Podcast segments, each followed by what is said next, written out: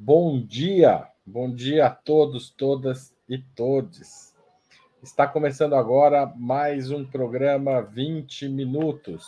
Hoje é 2 de junho de 2023 e o entrevistado é Fernando de Magalhães Papaterra Limonge, cientista político.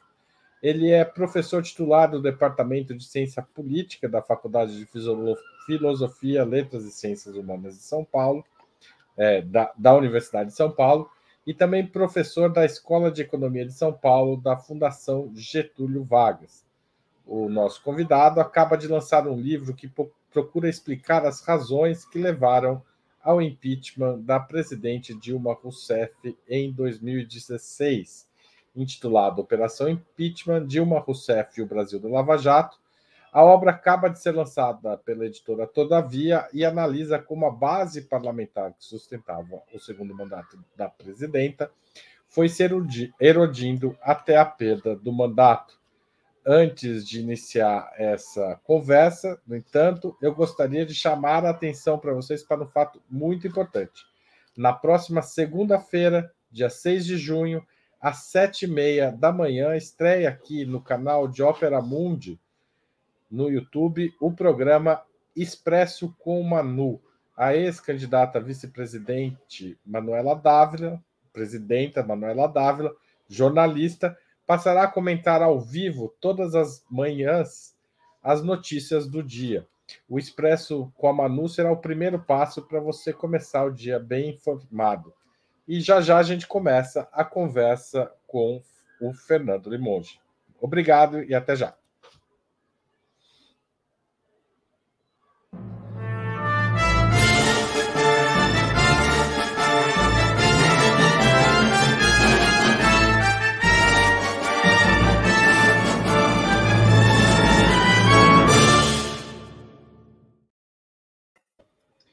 Bom dia, Fernando. É um prazer receber você aqui em Ópera Mundi. Bom dia, Haroldo. Bom dia a todas e todos. É, o prazer é meu estar aqui participando do programa.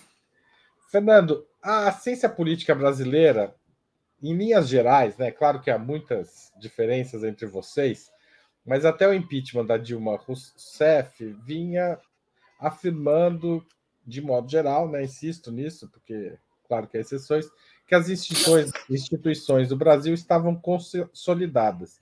E, de certa forma, não foi possível ver nas principais análises é, uma, a, digamos, o desenho da possibilidade desse impeachment em 2016. Por que, que essa possibilidade escapou do radar da maioria dos cientistas políticos brasileiros? Uh, o impeachment, e eu escrevi o livro um pouco com esse objetivo, tem pouco a ver com as instituições ou com o desenho institucional brasileiro. Né? Eu chamo atenção para as estratégias, para as escolhas feitas, para a consequência das escolhas feitas pelos principais atores políticos e como foi isso que eh, foram essas escolhas que foram determinantes para definir a queda da presidente Dilma Rousseff. Né?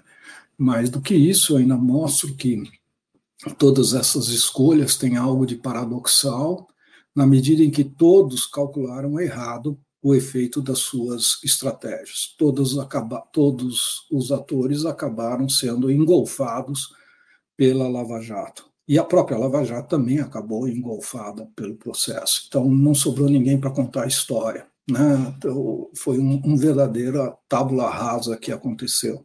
Né? Então, eu desloco o debate do aspecto institucional para o aspecto estratégias políticas, escolhas políticas, decisões políticas. E qual foi o principal movimento que leva à erosão da base política da presidenta Dilma no seu segundo mandato, considerando inclusive que ela tinha tido um primeiro mandato muito bem avaliado, pelo menos ali até 2013? Então, a gente tem uma carência de explicações sobre o impeachment que vão a fundo na, nesses conflitos que acabaram determinando o, o, o, impeachment da Dilma. Por isso, eu retorno ao primeiro mandato da presidente Dilma para mostrar como ali já se desenha um conflito que vai uh, se acelerar ou se agudizar no segundo mandato e vai uh, combalindo a presidente Dilma, tirando a sua base de sustentação, que acaba ruindo em fevereiro, março de 2016. Né? Bom, o meu ponto é mostrar tem uma série de conflitos que estão rolando no interior da base, a oposição está radicalizando né, e pedindo uh, o impeachment ou uh, procurando outras formas de derrubar Dilma, né, mas isso tudo só vai uh, realmente consolidar num, num, num, processo efetivamente de derrubada da Dilma no, no primeiro semestre de 2016. Fernando, é, eu me lembro bem que as primeiras manifestações contra a presidente Dilma ocorreram em março de 2016. me lembro bem porque estava cobrindo essas manifestações, inclusive na rua, como jornalista. Uhum. É, o, lendo o seu livro, na forma como você organiza ele, esse primeiro semestre ele não tem um papel central de 2015. É, ele passa quase que batido, assim. Estou exagerando um pouco, mas por que que você essas manifestações, tanto contra a presidente quanto pela defesa do mandato dela, é, não estão no centro das suas análises? Eu não diria que não estão no centro, né? Meu ponto é demonstrar que elas não foram cruciais, que não foram as manifestações que derrubaram a Dilma. Né? Então, você tem março de 2015, o pico dessas manifestações, é um momento de maior participação, de maior número de gente na rua, bate todos os recordes de manifestações anteriores. Os atores que estão promovendo essas manifestações acreditam que eles estão diante de uma maré crescente e investem em tentar trazer mais povo para a rua. Só que essa estratégia falha falha em abril, na segunda manifestação, convocada, acho que a 20 de abril, se não me engano, a data corretamente, mas é uma uh, uh, uh, manifestação chamada que o número de participantes cai, há uma divisão no movimento entre o MBL e o Vem para a Rua, cada um querendo adotar uma estratégia diferente. O MBL resolve que é, o clima é revolucionário, digamos assim, que eles contam com o apoio da população, e eles organizam uma marcha saindo de São Paulo para ir até Brasília, com a expectativa de que essa marcha seria engrossada ao longo da estrada e que eles chegariam com uma massa de manifestantes em Brasília e que essa massa de manifestantes exerceria pressão sobre o Congresso e o Congresso, então, acataria a vontade das ruas. Só que não chega ninguém em Brasília. Chegam 20 pessoas, as mesmas 20 pessoas que saíram de São Paulo. Então, o movimento é um rotundo fracasso. Né? O Aécio e, Neves nem recebe eles em Brasília, dá um jeito de viajar para Nova York. Né? O PSDB está em contato com esse movimento, né? via o, o, o deputado Carlos, esqueci o sobrenome dele. Carlos Sampaio, Carlos Sampaio. Carlos Sampaio e o Bruno Soares, Bruno Soares, Bruno, o outro do Pernambuco, que vai dar o voto decisivo, que é a ala, digamos, radical do PSDB, que está empurrando o, o Aécio para essa posição. E depois, em agosto, quando o Cunha, Eduardo Cunha, presidente da Câmara, assume a liderança do processo de impeachment, ele tenta chamar a população à rua em agosto, e é um novo e rotundo fracasso. Né? E depois, em dezembro, quando ele coloca a, a, a questão do impeachment, ele aceita o parecer e começa a movimentar o, a, o processo de impeachment. Ele chama de novo a população à rua, a líder é a Carla Zambelli, a Carla Zambelli é a coordenadora dos grupos de protesto, né, que está coordenando a ação do Vem para a Rua, do MBL, do Nas Ruas, do Revoltados Online, eles formam uma frente sob a liderança da Carla Zambelli, chamam a população aí à rua em agosto e em dezembro e não vem ninguém, vem muito pouca gente. Então as ruas não são o propulsor do movimento, ela pode ser simplesmente ignorada. Né? Nenhum ator político se sente pressionado por esse exército brancaleone que uh, trafegou pela, pelo, pelo acostamento de uh, São Paulo a Brasília sem nenhuma repercussão. Né? A única repercussão que teve foi que eles fizeram um contato ali, quando chegam a Brasília, uma vez que o, o, o Aécio Neves resolve recebê-lo, né, de receber vingados, né? o Eduardo Cunha é pelo Carlos Sampaio a recebê-los e fazer uma cerimônia para não, não, não, não, passar, não passar o cara. E o Eduardo Cunha põe esse contato no, no, no, bolso do colete dele e passa a ter esse, esse, essa possibilidade como uma carta na sua manga. Né? Mas ele não vai conseguir usar. Né? Quer dizer, usar no sentido de ser que vai uh, de, de derrubar a Dilma. Qual o principal conflito dentro da base de apoio da Dilma que explica, digamos, a abertura de espaço para um pedido de impeachment vingar? Então, isso que eu resgato o primeiro mandato da Dilma, né, e o PT e a coligação toda que está em torno da Dilma tem uma batata quente para resolver, que é a questão de, da posição política que esse grupo vai tomar diante da corrupção, ou dos denúncias e investigações de corrupção. Deve-se recordar que durante o primeiro mandato da Dilma é que ocorre o julgamento do mensalão, que ocorreu lá atrás, em 2 e 5. Então, a Dilma tem essa herança, digamos assim, maldita, com a qual ela tem que lidar, isso mobiliza muito a opinião pública, mobiliza a oposição, que começa a.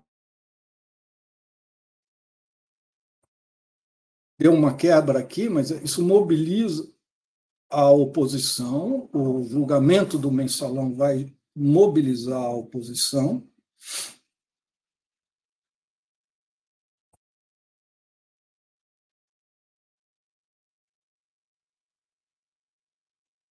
Gente, acho que nosso convidado está tá com problemas aí na problema. conexão. Eu acho que está aí. Vamos, vamos tentar retomar a conversa. Mobiliza a oposição e o julgamento do mensalão. Então, a, a, a sua voz é que está um, flutuando para mim. Eu posso continuar a falar como se. Pode continuar, eu estou ouvindo. Aqui está normal, disse lá, então eu vou continuar. Então, então, eu estava dizendo, no primeiro governo Dilma, ela tem uma batata quente, que é qual a posicionamento que a coligação vai tomar diante das repetidas denúncias e demonstrações que estão sendo feitas pelo mensalão de que a coligação, que a base do governo, tinha se engajado em uh, práticas ilícitas, em corrupção. Então, isso é, um, é, um, é, um, é, um, é uma batata quente ali que o PT não consegue, e a coligação como um todo, não consegue dar uma resposta política. A, a, a reação do, da, dos grupos fortes do PT, incluindo Lula, Zé Dirceu, é simplesmente colocar isso debaixo do tapete. Né? E mais, quando há a condenação do, do Dirceu e do Genuíno, é, há uma tentativa do partido, do PT, de passá-los como vítimas, como perseguidos politicamente, como, uh, de, eh, como é que é? heróis do povo brasileiro e guerreiros do povo brasileiro, aquela coisa de se entrega fazendo aquele sinal uh, de punho cerrado. E isso é politicamente. Uh, a presidente Dilma, né? porque o partido dela fica identificado, o governo dela fica identificado com um partido com práticas corruptas e com essa tentativa de negar que elas existiam debaixo do tapete, né? de não enfrentá-las. A, a Dilma vai começar a tentar enfrentar isso e ter uma resposta política ao problema da corrupção mas isso abre um conflito entre ela e as, o governo, né, as pessoas que estão no governo, a, a, os ministros, a entourage da Dilma, e os grupos dominantes no PT, sobretudo a tendência mais forte dentro do PT, e também com o PMDB, comandado pelo Cunha.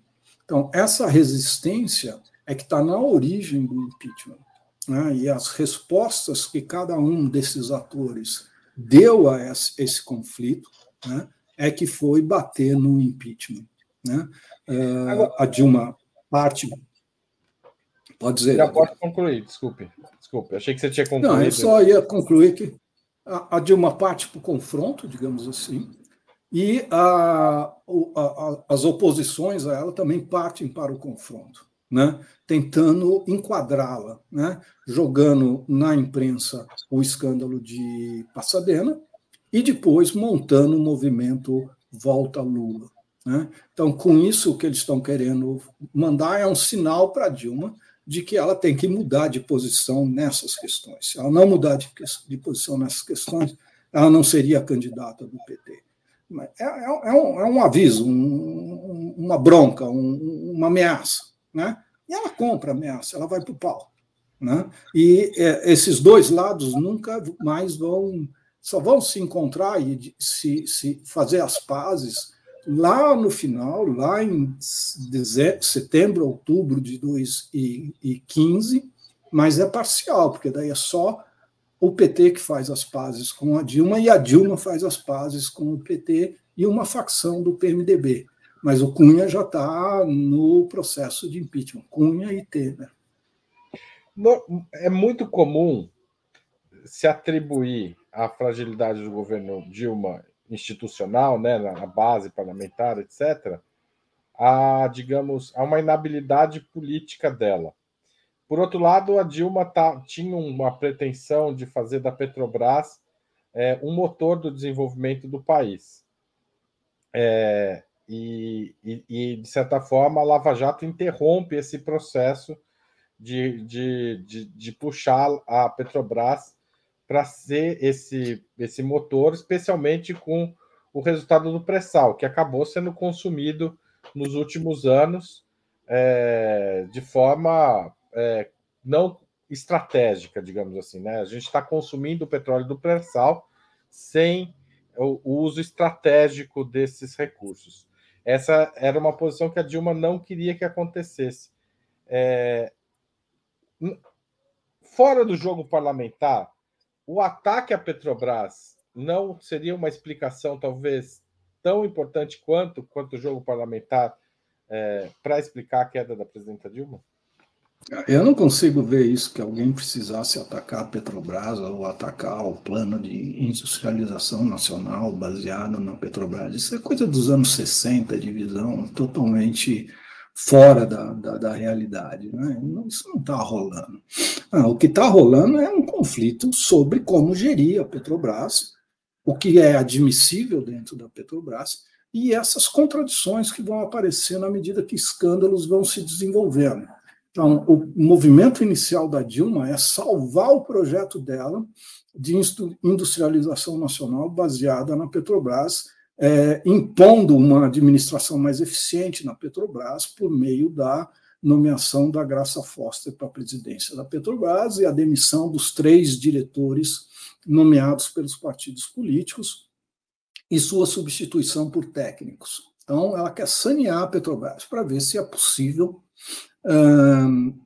fazer o projeto rolar, que é o projeto que ela desenhou quando era ministra da Casa Civil do Lula, formando a Sete Brasil, etc. Qual é o resultado dessa briga? É a inviabilização total desse projeto, né? porque ela vai acabar apoiando a Lava Jato, né? e a Lava Jato vai revelando o funcionamento da Petrobras nesse período anterior, né? É preciso ter claro que a Lava Jato se ocupa do passado, a Lava Jato não investiga o governo Dilma, tá, a Lava Jato está investigando é, diretores que foram demitidos pela Dilma e que estiveram na, à frente da Petrobras nos dois governos Lula. Né? Tudo bem que ela era ministra do Minas e Energia, e uh, é, a chefe da Casa Civil. Portanto, ela sabia o que estava acontecendo. Né? E por isso mesmo que ela falou, eu preciso intervir porque não está rolando. Né? Uh, veja que uh, essa visão de que a Dilma não sabe fazer política, né, ela é muito entranhada, muito uh, forte, digamos, consolidada, mas é uma explicação que tem pernas curtas, né, como uma explicação de um fenômeno muito mais complexo do que isso. Na verdade, né, o que, que as pessoas estão falando? A Dilma não sabe fazer política. O que? Então vamos desenvolver, vamos elaborar o que é fazer política. Fazer política é fazer acordo com o, o, o Eduardo Cunha, é fazer acordo com o grupo que está uh, loteando a Petrobras. Isto é saber fazer política. E o subtexto de todos que fazem essa crítica a Dilma, dizendo você não sabe fazer política, é esse. Você deveria ter uh, contemporizado nesse ponto, você não deveria ter brigado com esses caras. Aceita que é assim que se, faça, que se faz a política. E é um erro achar que a Dilma vai limpar toda a corrupção. A Dilma não vai limpar toda a corrupção ela vai aceitar vários, vários chefes políticos e seus comandados, inclusive dentro da Petrobras ou fora da Petrobras. Por exemplo, o Sérgio Machado, que é o presidente da Transpetro, que é nomeado pelo PMDB do Senado, sobretudo pelo Renan Calheiros, ele fica na Petrobras, ele não é demitido. Né? Dilma contemporiza ele, né? não compra essa briga. O Eduardo Cunha tem um diretor na Petrobras, que ele quer manter, ele perde, ele reage por causa disso, mas ele mantém o diretor que ele tinha dentro da Caixa Econômica Federal e que permite ele fazer inúmeros negócios. A Dilma sabe que esse cara está trabalhando pra, pra, pra, pra, para o Cunha, que está desviando recursos para o Cunha, é o Fábio Cleto, ela ameaça demiti-lo e depois faz um acordo. Então a Dilma sabia fazer acordos. E, em setembro de 2015, quando ela chama o grupo do Jorge Pisciani para o governo e desmonta a investida do, do Eduardo Cunha, ela dá de capote no Eduardo Cunha. Ela divide a base do Eduardo Cunha, chama o principal aliado do Eduardo Cunha, Jorge Pisciani, e dá para ele o Ministério da Saúde, que não é pouca coisa, certo? Ela dá de capote no, no, no, no Cunha. Ela vence o Cunha. O Cunha foi derrotado. Quando, em 2016, o impeachment volta, o Cunha já é uma carta fora do baralho. Todo mundo já sabe que o Cunha vai dançar. É questão de tempo. Né? Então, o Cunha não lidera o processo. Né? Quem lidera o processo é o Jucá. Né? O Romero Jucá é o articulador pelo PMDB, ele assume a vice-presidência do partido o que de fato significa que ele vira o presidente do partido, do PMDB. O, o, o Temer é mantido na, na posição, digamos, uh, ornamental, simbólica, mas de fato o presidente do partido. Tanto que o Temer é reeleito e pede licença, e o Jucá assume a, a, a presidência do partido no início de 2016. É o Jucá que vai fazer a, o impeachment. E não é à toa que a, o Janot e seu grupo, o grupo da. A força, não é a força-tarefa, é a, a, o grupo de trabalho uh, sediado em Brasília, vai partir para cima do Jucá, do Temer, do Cunha, do Sarney e do Renan. Né? Então, é, essa dinâmica é que precisa ser é, recuperada. Fernando, Aí, é, aqui, é, enfim, o Opera Mundi é um portal especializado em política internacional. Uhum. E a gente, obviamente, acompanha muito o que acontece na América Latina, é uma prioridade do canal. Do canal no YouTube e do site é, que a gente mantém. É, mas, assim, no seu, na sua análise, está tudo muito centrado dentro do Brasil. Mas a uhum. gente acompanhou a queda de inúmeros presidentes na América Latina né? O Fernando Lugo no Paraguai, é, é, a gente acompanhou quedas inúmeras no Peru, a mais recente do Pedro. Ai, meu Deus, escapou o nome agora. Do Peru Libre. A gente teve quedas em Honduras, ataques a, a, na, contra o governo venezuelano.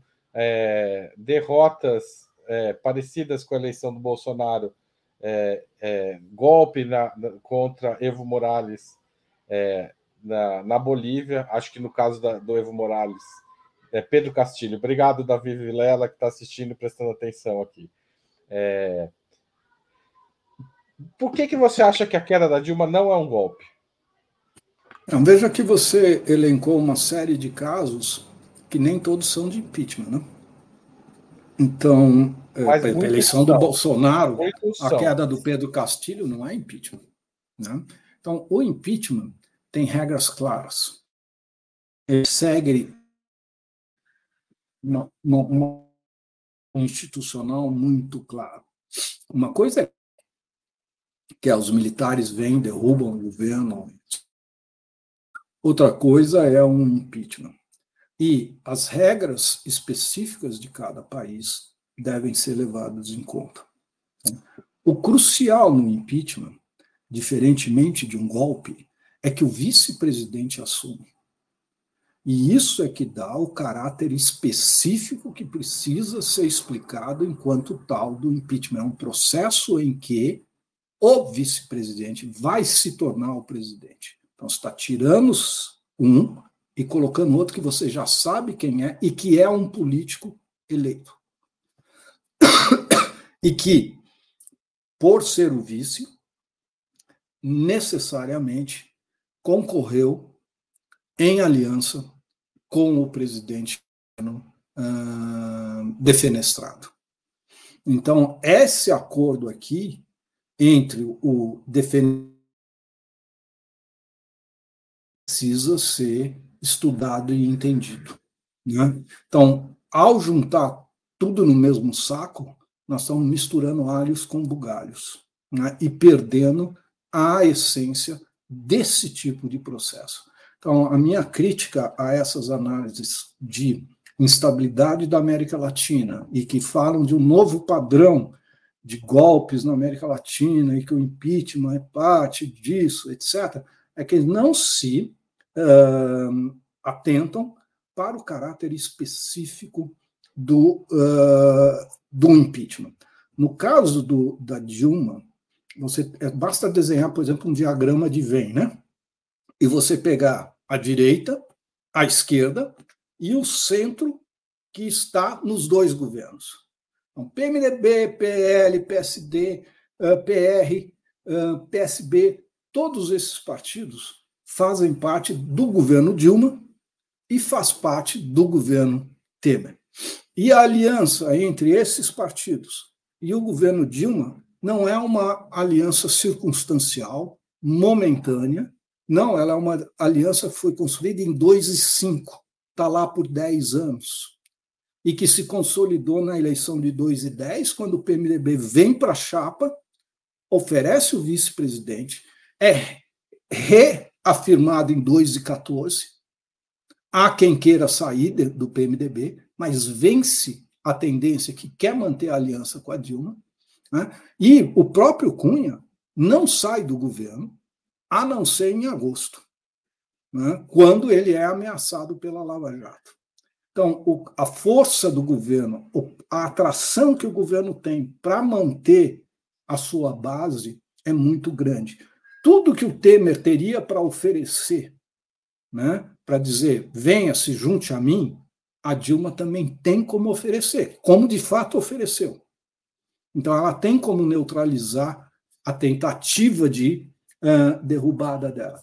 Por isso que o meu argumento é: sem a investida da Lava Jato, sem que a Lava Jato partisse para cima de todos os políticos e partisse de duas frentes, de Curitiba e de Brasília, ameaçando a esquerda e o centro-direita, porque o, o, o Janot está ameaçando o PMDB e, à medida em que o, a, a coalizão para derrubar Dilma está se montando, ele começa a ameaçar também o PSDB. Não se deve esquecer que, na frase do Jucá, na, no discurso do Jucá, lá na gravação do Jucá, ele diz: o Aécio é o próximo, todo mundo sabe. Ele está na bandeja. Né? Então, o PSDB, o PMDB, todos esses partidos têm razão para jogar Dilma ao mar e, eventualmente, o Lula e o PT para se salvar. E é isso que é o meu argumento. Né? É essa, operação salvamento desse grupo político, mas é uma operação que dá resultado é, apenas parcial, porque a, a, a Brasília, a, a Lava Jato, comandada pelo Janot, vai para cima desse grupo né, e produz as gravações da, do Joesley, né, que derrubam o governo para todos os efeitos. Temer continua a governar, não sofre um processo de impeachment, continua presidente, mas deixa de governar. Né? Esse é o resultado. Então, tudo implode, e aí você tem o Bolsonaro correndo por fora, emergindo.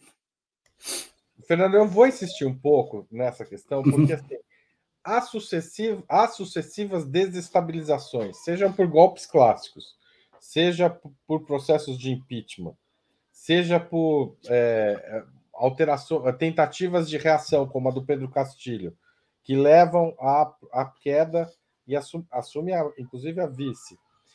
Não mostra uma, um certo padrão é, regional de ocorrência política que estaria, digamos, acima das explicações nacionais? Olha, quem quebra inicialmente o caráter, digamos, sacrossanto do impeachment, né? O impeachment, essa ideia de que o impeachment é uma boa bomba atômica que está lá para ser uh, para dissuadir e não para ser usado, né? O sinal de que ele pode ser usado mais corriqueiramente não vem da América Latina, vem dos Estados Unidos, no impeachment, na tentativa dos republicanos de impeachar o Clinton por questões menores, absolutamente menores. Né? Então, aí você tem uma politização do impeachment né? e uma possibilidade de uso do impeachment dessa forma. Né? então, eu resisto a essa ideia de que na, na, América Latina tudo é diferente do que no resto do mundo. Aqui o ar é o mesmo, a lei da gravidade opera aqui, e todas as leis da ciência política, das ciências sociais, operam aqui como operam no resto do mundo. E uh, esse tipo de conflito, esse desenho de conflito, vai se desenvolvendo em cada lugar conforme as forças políticas vão se uh, preparando, vão se uh, montando. Mas o que é importante no caso do Brasil é entender que, em, no início de 2016, basta ler os jornais, né? a Dilma tinha vencido. Todos tinham posto a viola no saco e dito: acabou. Tentamos, não conseguimos. PSDB tentou, não conseguiu. Com as ruas. Cunha tentou, não conseguiu. E o governo Dilma está armando uma série de reformas, inclusive reforma da Previdência, inclusive uma série de cortes de gastos que eram necessários, que precisavam ser feitos, todo mundo sabia que isso tinha que ser feito, né? que iria ser feito, né? quando a Lava Jato não fica contente com esse resultado. O PSDB começa a preparar sua campanha para 2018 e o calendário eleitoral vai ser mantido. Então, aqui nesse caso, o que é importante é entender a entrada dentro do sistema político deste ator, que é o Ministério Público Federal e o Judiciário, a chamado dos partidos políticos. Todo mundo acha que vai se aliar com eles. Mas há uma, uma, um discurso e uma tendência a legitimar a ação desses atores não eleitos, que não têm mandato eleitoral, como sendo superiores aos políticos que detêm mandato eleitoral. É, começa a se produzir toda uma, eu odeio a palavra, mas uma narrativa ou uma elaboração de um discurso em que eleições são necessariamente corruptas e que dão lugar à eleição das pessoas mais desqualificadas para o exercício do poder.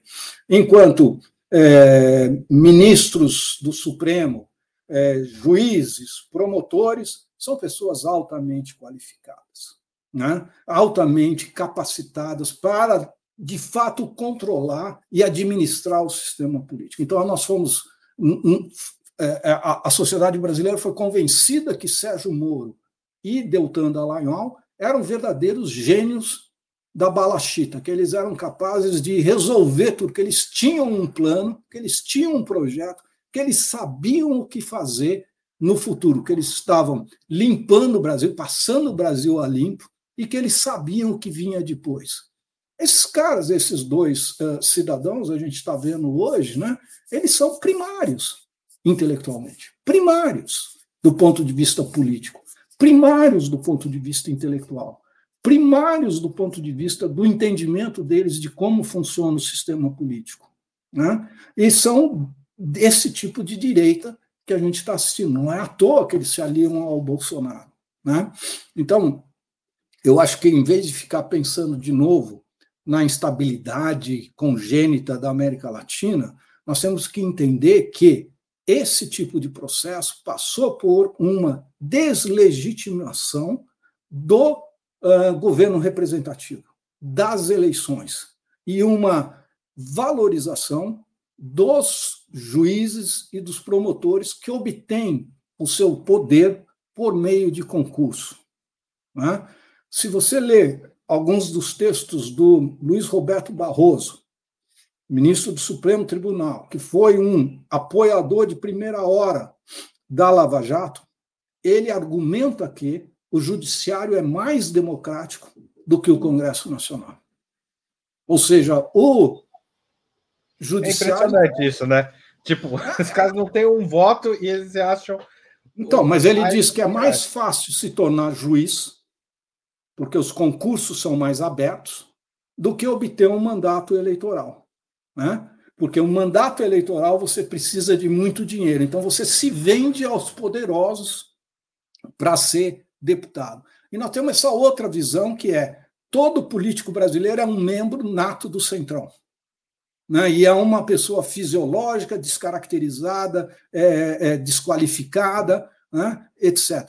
Até pode ser, mas é o que tem para hoje. É o que tem. E é o que nós temos que respeitar. O que nós temos que respeitar são os mandatos eletivos. Quem é eleito deve governar. E tem um mandato para governar. O que não pode é ter essa ideia. Ah, eu tenho uma posição política, eu sei como deve ser feito, logo eu tiro a dona Dilma e ponho a minha vontade. Ah, então, muitas das justificativas para tirar a Dilma vem, por exemplo, da prática que ela teria feito, da, da má política macroeconômica que ela adotou. Isso não é razão para impeachment. Não pode ser. Isso é uma prerrogativa dela. E, inclusive, era claro que ela ia corrigir o rumo. Ela estava indo na mesma direção que o governo Temer foi depois. Né, o Lula, quando está dizendo que vai ser, né, quando ele é convidado para ser ministro, ele anuncia que o Meirelles seria o ministro da Economia dele. O mesmo ministro da Economia do Temer, que foi recebido como um herói, como o, o, o líder do Dream Team. Né? Obviamente que a imprensa e a opinião pública e os economistas não receberiam o Henrique Meirelles nomeado pelo PT com essa mesma distinção. Como não receberam, por exemplo, Joaquim Levy, quando Joaquim Levy foi nomeado no início do governo Dilma. Né? Mas isso é uma uh, resistência ideológica. Ideológica. E não substantiva. Então, boa parte desse movimento, se estou vendo aí que todo mundo gosta que se chame isso de golpe, ok. Quer dizer, boa parte desse movimento né, é organizado por uma reação a um governo de esquerda. Sem dúvida. Agora, achar que o governo de esquerda é necessariamente frágil e que vai cair por causa dessa reação, nós temos quatro mandatos, né, três mandatos seguidos do PT em que isso não aconteceu. Então, tudo bem, entendeu? É como um jogo de futebol. Você não pode acusar o adversário de chutar a bola no seu gol. A direita está enfrentando você, ela vai tentar fazer gol em você. Você tem que se defender e contra-atacar. Esse é o jogo. Né? E se você toma gol, é mérito do adversário e bobeira sua. Né? É isso que a gente tem que entender. Então, nós perdemos, nós, esquerda, quem elegeu a Dilma, perdeu. Agora, tem que fazer autocrítica. Por que nós perdemos? Foi só porque o adversário era uh, uh, ilegítimo, descarado, etc. Não. Houve erro dentro do governo. A estratégia do governo foi inconsequente, irresponsável. A Dilma armou a Lava Jato e foi vítima da Lava Jato. Isso é que eu mostro no, no texto. Né? Então, é desagradável, não é legal saber isso? Ok, duro, né? Chato. Me disseram que eu vou perder todos os meus amigos por ter escrito esse livro. Né? Porque ninguém vai comprar a minha, minha explicação, porque eu não compro a explicação, digamos, é, é, dominantes nos dois campos ideológicos. Né? Então, eu vim aqui para desagradar todo mundo, então, tá bom, é isso. Estou contente com esse papel. Não, não tem... Nós estamos aqui para ouvi-lo, para debater. A gente acredita no conflito das ideias, né? Então, é um, a gente recebe você muito bem aqui. Antes... Não, não, não estou reclamando da recepção, não. Eu estou só polemizando e fazendo um argumento que, entendeu? Dependendo de onde eu exponho o, li o livro e para o tipo de grupo que é, uh, uh, eu estou expondo, o tipo de reação é um pouco diferente. Então, quando eu estou falando um pouco mais para um grupo uh, mais que apoiou a Lava Jato, né, e apoiou o, o, o impeachment, a coisa é, mas, poxa, você acha que ela podia ficar no poder? Você não vê que ia acontecer só porcaria depois dela? Que ela estava uh, uh, misbehaving o tempo inteiro, fazendo só coisa errada? E a esquerda vem me dizer, não, você não vê que foi um golpe da direita? Né? Então, foi um conflito. Foi um conflito que foi mal resolvido. Tinha formas melhores de resolver. Isso que a gente precisa entender e que a gente precisa preservar. Então, para conseguir resolver melhor esse tipo de conflito, nós temos que valorizar mais quem a gente elege, para o bem ou para o mal. Você perdeu, como diz o. Falei uh, uma menção agora, digamos, mais positiva ao Luiz Roberto Barroso. Perdeu, mané. Perdeu? Perdeu. Aguenta. Tá certo? Então é isso que acontece. Esse eu, é o jogo político. Eu vou fazer uma pequena interrupção para lembrar as pessoas que o Opera Mundi só funciona porque a gente conta com a contribuição dos internautas, dos espectadores e dos leitores do nosso site. Então, se você quiser apoiar o jornalismo e o debate franco e aberto de ideias, como a gente está tendo aqui, nosso endereço é www.operamundi.com.br barra apoio. Tem várias faixas de assinatura lá. Milhares de pessoas fazem isso. E você deve fazer isso também se você vem aqui assistir todos os dias esse programa. Você pode também se tornar membro pagante do nosso canal no YouTube. Clique em Seja Membro se você estiver assistindo nessa plataforma e escolha também sua faixa de contribuição. Super chats e super stickers você pode fazer durante essa transmissão ao vivo. Aliás, se você quiser fazer uma pergunta, mande o um super chat que vai dar para a gente encaixar aqui as perguntas que vierem com super chat, eventualmente até outras, mas a super chat tem prioridade.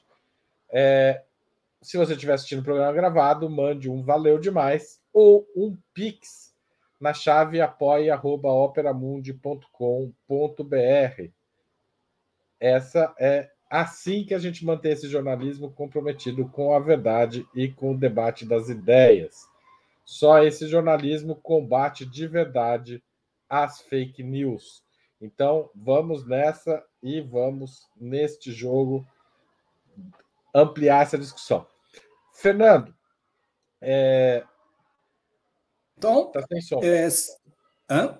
Pode falar. Então, se vai fazer tudo isso aí também, compre o livro também né? Claro. e leia o livro e veja quais são os argumentos e como ele está montado. Né? Porque a gente começa a conversar aqui e a, a, a base toda da documentação que eu uso para sustentar essas teses que eu estou apresentando aqui uh, ficam um pouco prejudicadas. Né? Então, o livro é baseado em uma pesquisa obsessiva com as fontes disponíveis para recuperar a cronologia dos acontecimentos e dar atenção para fatos que são, foram menos notados no interior desse debate. Né? E reconstruir de uma forma, digamos assim, é, é, é irônica, não, irônica não, é, sei lá, para dar um choque no leitor, falar assim, puxa, como eu não vi isso aqui? Né? Mas está tudo na imprensa, está tudo na imprensa. Né? Uh, o, que eu, o que eu afirmo aí. Então, eu, eu sabia que se eu simplesmente é, defendesse a minha visão do processo sem embasá-la empiricamente, eu seria ignorado. Né? Então, eu aumentei o custo dos meus críticos, né? dizendo: ó, vai ver então os dados. Olha o que eu estou dizendo aqui, faz uma pesquisa análoga e me mostra que eu estou errado. Eu estou totalmente disposto a aceitar qualquer visão alternativa. Tenho muito medo de ter pisado na bola e ter perdido algo essencial, né? porque a gente começa a se enfiar num negócio desse, começa a construir uh, uma explicação, você vai ao mesmo tempo construindo pontos cegos, isto é, coisas que você não está disposto a ouvir, mas isso é, digamos assim, psicológico, não é consciente. Você vai selecionando as informações de forma que o teu quebra-cabeça monte adequadamente, né? e ignora as informações que vão contra a sua tese. Né?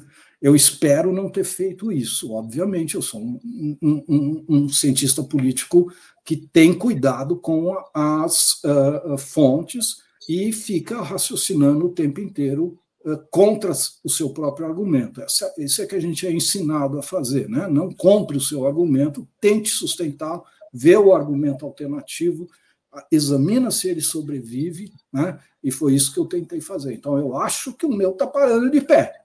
Né? Se alguém descobrir uma coisa aí que está é, é, é, é errado, eu, eu, eu, eu, eu, eu, eu é, aceito numa boa. Né? E acho que é isso que é parte do debate intelectual. Né? Claro, claro, sem dúvida. São 300 páginas, pessoal. Quem quiser encarar aí, vale a pena mesmo. E é isso. A, a, a, vamos para o debate. Quem quiser. Não, olha, são conta... 200 páginas, sendo 100 de notas. É, desculpa. Não é isso? Acho que o livro é, é assim. Mas é que eu 200... leio as notas também, Fernando. Então. Não, eu... todo mundo tem que ler as notas. Eu queria, editorialmente, que as notas ficassem embaixo para que o leitor pudesse ver a nota o tempo inteiro. Né? Então, no, no Kindle fica mais fácil de você ir vendo as notas. Né? No, no editado, você tem que ir lá para trás, voltar, ir para lá para trás, voltar e você se perde. Né? O Alberto Alves fez um superchat e faz a seguinte pergunta, Fernando. É, com esse Congresso e o vice Alckmin, Lula corre risco de impeachment?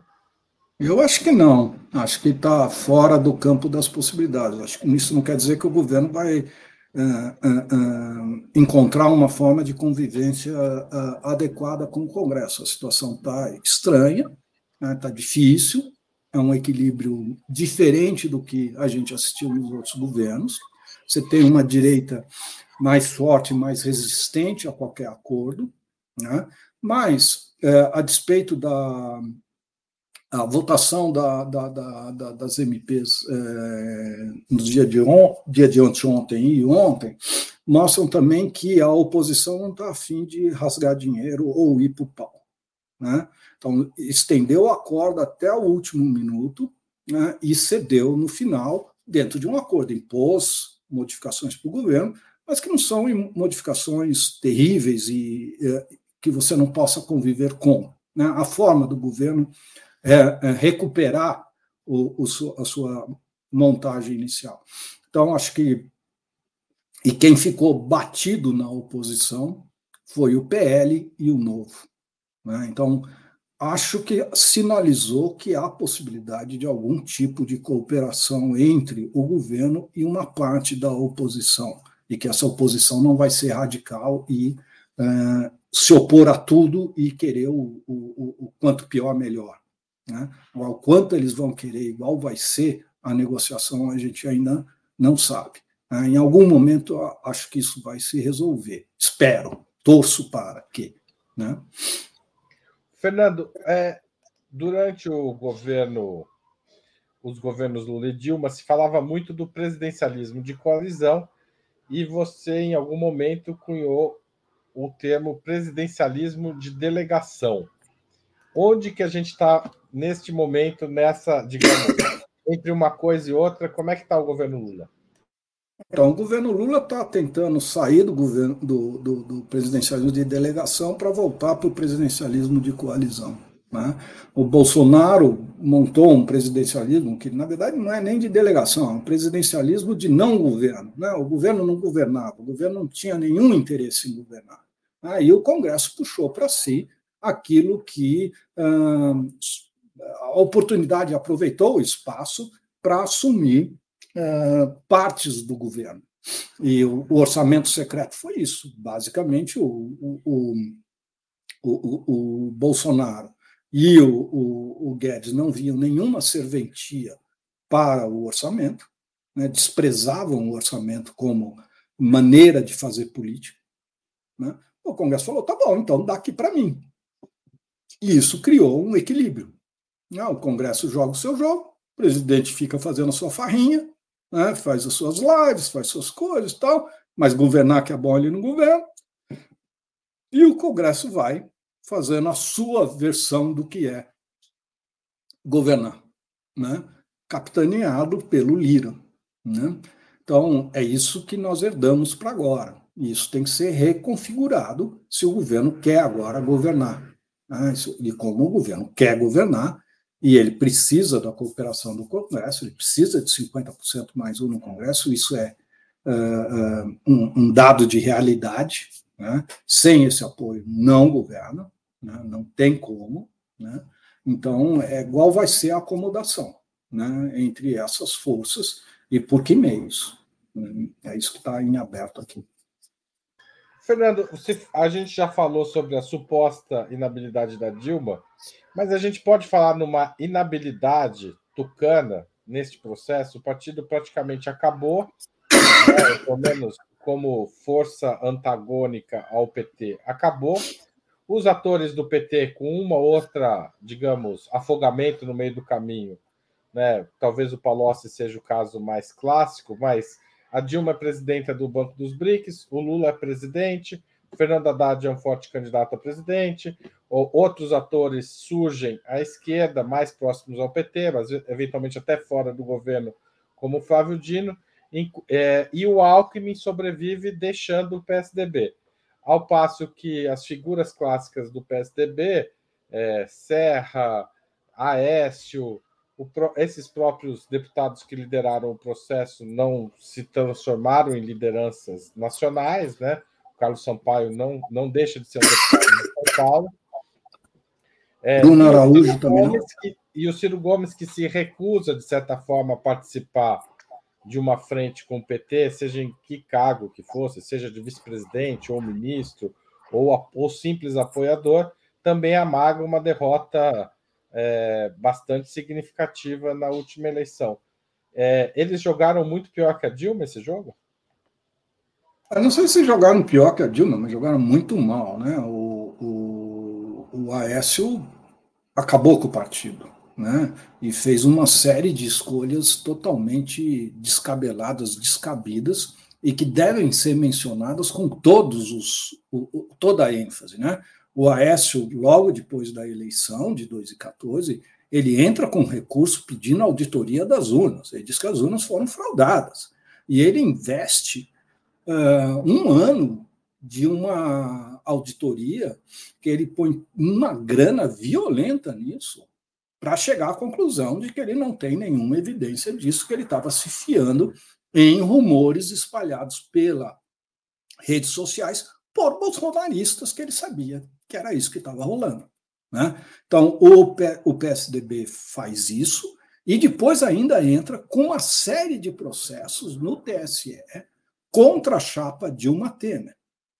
Né? Então, uh, o que o PSDB está fazendo é contestar a legitimidade do resultado eleitoral, não aceitando a legitimidade do resultado eleitoral. Isso não é pouca coisa, isso é muita coisa. Né? Isso é um. Nunca teve no Brasil desde a redemocratização. Então, ele está quebrando uma norma. É um grande. Não é só um erro político, é um despreparo e um despudor político absurdo, que foi, digamos assim, assimilado por todo mundo. Né? Assim, a imprensa não critica, a imprensa não sai matando, boa parte da imprensa está inventando é, é, comunista debaixo da cama, dizendo que o problema é o bolivarismo do PT, que o PT é golpista, etc., quando não tem nada disso, né? não tem nenhuma indicação que o PT seja golpista, nenhuma indicação de que o processo eleitoral está deixando de ser competitivo, o Aécio quase vence. Né? Então, essa reação do Aécio não cabe, é burra. Né? E o Aécio vai é, é, refazer esse erro diversas vezes. Diversas. Né? O livro mostra como, em várias oportunidades, alguém deixa de ser.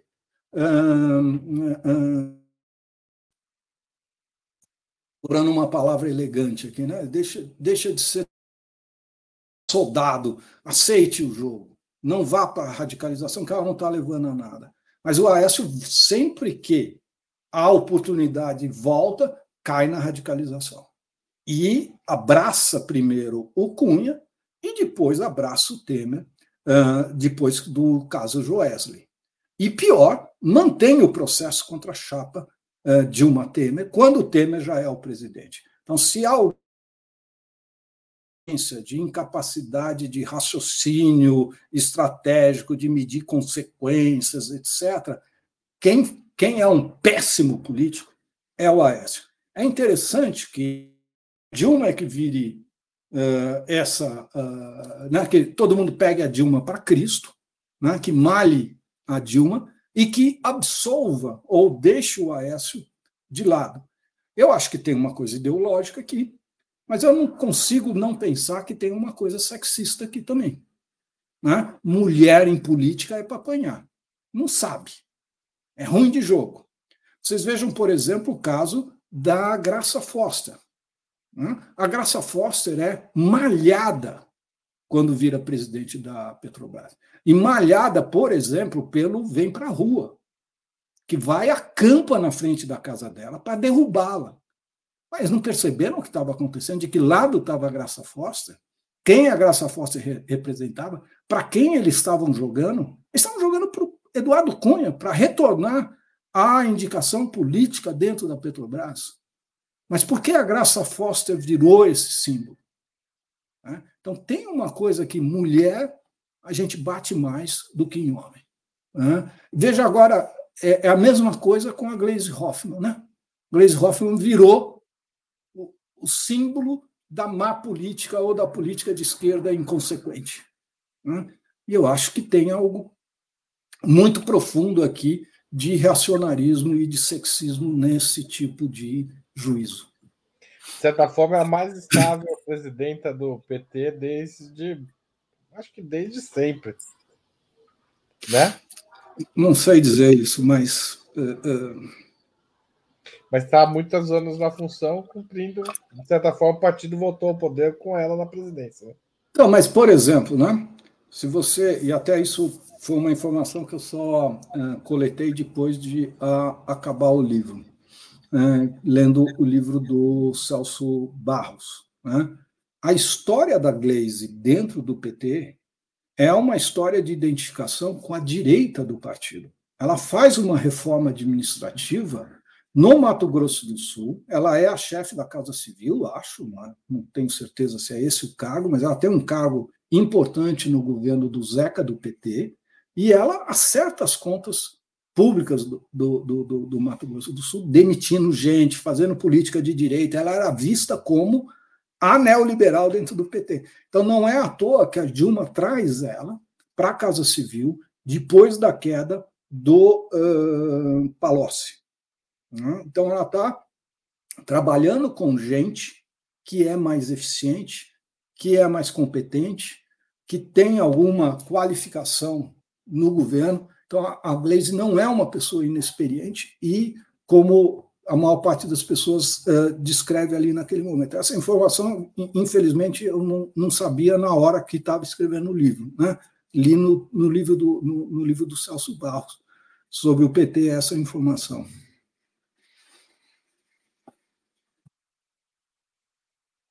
Você está mutado. Alguém tem que fazer isso, né? Não tem uma vez que não acontece. É, Fernando, a gente está chegando a uma hora de entrevista, mas eu queria. A gente sempre pede aos nossos entrevistados, para finalizar o programa, que indique um livro e um filme ou série que, que gostaria de sugerir. Claro que não vale o seu, a gente já recomendou o seu, você já recomendou o seu, então tem que ser outro. Tá certo? É, também não vale eu indicar o da esposa, né? Tem o, o livro da Ângela uh, uh, uh, Alonso 13, que está saindo essa semana.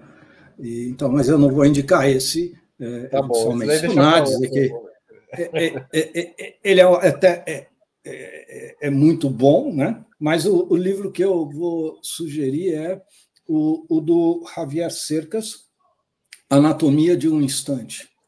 Esse é um baita de um romancista espanhol e a Anatomia de um Instante é um evento, uma tentativa de golpe contra a democracia uh, espanhola, aquela invasão do Congresso que ocorre por um, um, militar, né? e ele começa desse evento para fazer um romance uh, de reconstituição da transição espanhola. Né? Então é um livro e quem começa a ler não consegue parar de ler esse livro. É maravilhoso esse livro. E o filme ou série? Então, a, a série, eu diria, para manter na, na, na, arena política, né, o Borgen, né, que mostra como coalizões funcionam, né, como é difícil você manter a relação entre projetos políticos diversos, de grupos que, é, quando estão no poder, estão cooperando, mas quando estão fora do poder ou enfrentando eleições, estão de lados opostos. Então, você, num momento, é amiguinho, no outro momento, você é inimigo. Né? Então, essa tensão interna é constitutiva de qualquer governo de coalizão, seja o presidencialismo de coalizão, seja o parlamentarismo de coalizão. Então, é, um, é romanceado, óbvio, é exagerado, né? mas está lá, vale a pena ver, tem umas reconstituições bem legais. É, nas séries e nos livros, nos livros não, mas nas séries as coisas acontecem um pouco rápido demais, né? É, Parece tem que ser, né? Mas, por mas exemplo, é o... muito boa mesmo. Eu não gosto, por exemplo, do daquele da Casa Branca lá do, do Underwood, como que é o nome daquele? House é, of Cards? É, do House of Cards, porque no House of Cards ele é a única pessoa que pensa estrategicamente. Ele é o único ator que planeja o que os outros vão fazer e por isso ele sempre sai ganhando de todo mundo. Mas os outros são sempre tolos, os outros nunca estão vendo o próximo passo do jogo. Então não é uma reconstituição é, realista ou que mostre o que é a política. Acho que o Borgen mostra um pouco mais. Né? Foi o que eu me lembrei hoje é, é, para citar.